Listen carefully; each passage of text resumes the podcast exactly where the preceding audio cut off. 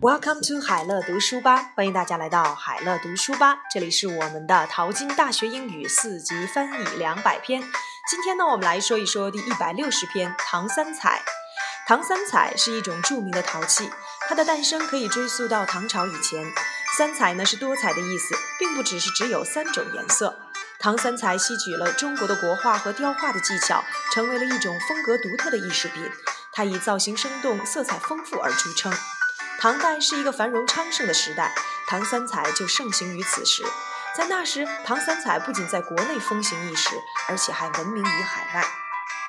唐三彩 （Tricolour glazed pottery of the Tang Dynasty）。Tricolored glazed pottery of the Tang Dynasty。陶器 （Pottery），Pottery。诞生 （Birth），Birth。追溯 （Date back to or trace back to）。吸取 （Absorb），Absorb。中国国画 （Chinese painting），Chinese painting。技巧 （technique），technique。风格 （style），style。艺术品 （arts），arts。造型生动 （vivid figure），vivid figure。色彩丰富 （rich colors），rich colors。繁荣昌盛的时代 （a time of prosperity），a time of prosperity。国内 at home，海外 abroad。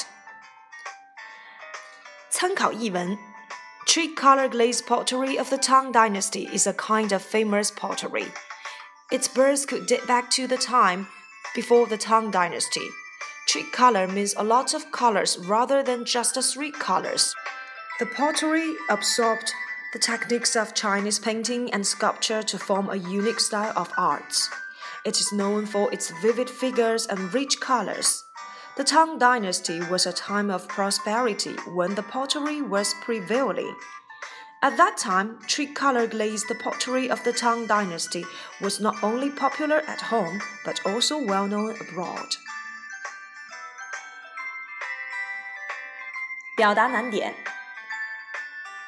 它的诞生可以追溯到唐朝以前，我们可以使用动词词组 date back to。唐朝以前，在翻译的时候呢，我们可以使用增益法，表达为 the time before the Tang Dynasty。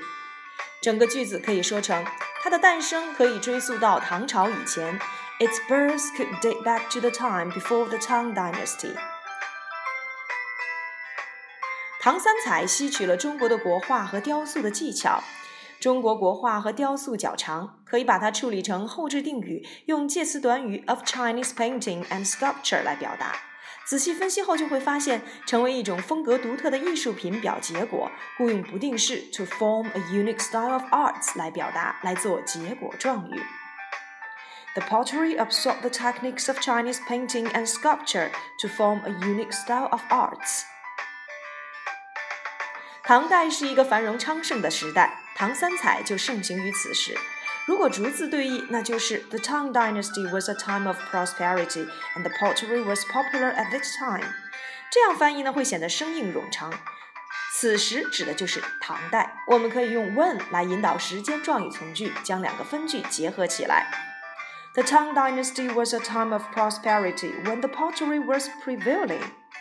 最后一句，在那时，唐三彩不仅在国内风行一时，而且还闻名于海外，可以套用 not only but also，在国内和于海外做状语置于句末，分别用 at home and abroad 来表达。可以译为：At that time, tricolored glazed pottery of the Tang Dynasty was not only popular at home but also well known abroad.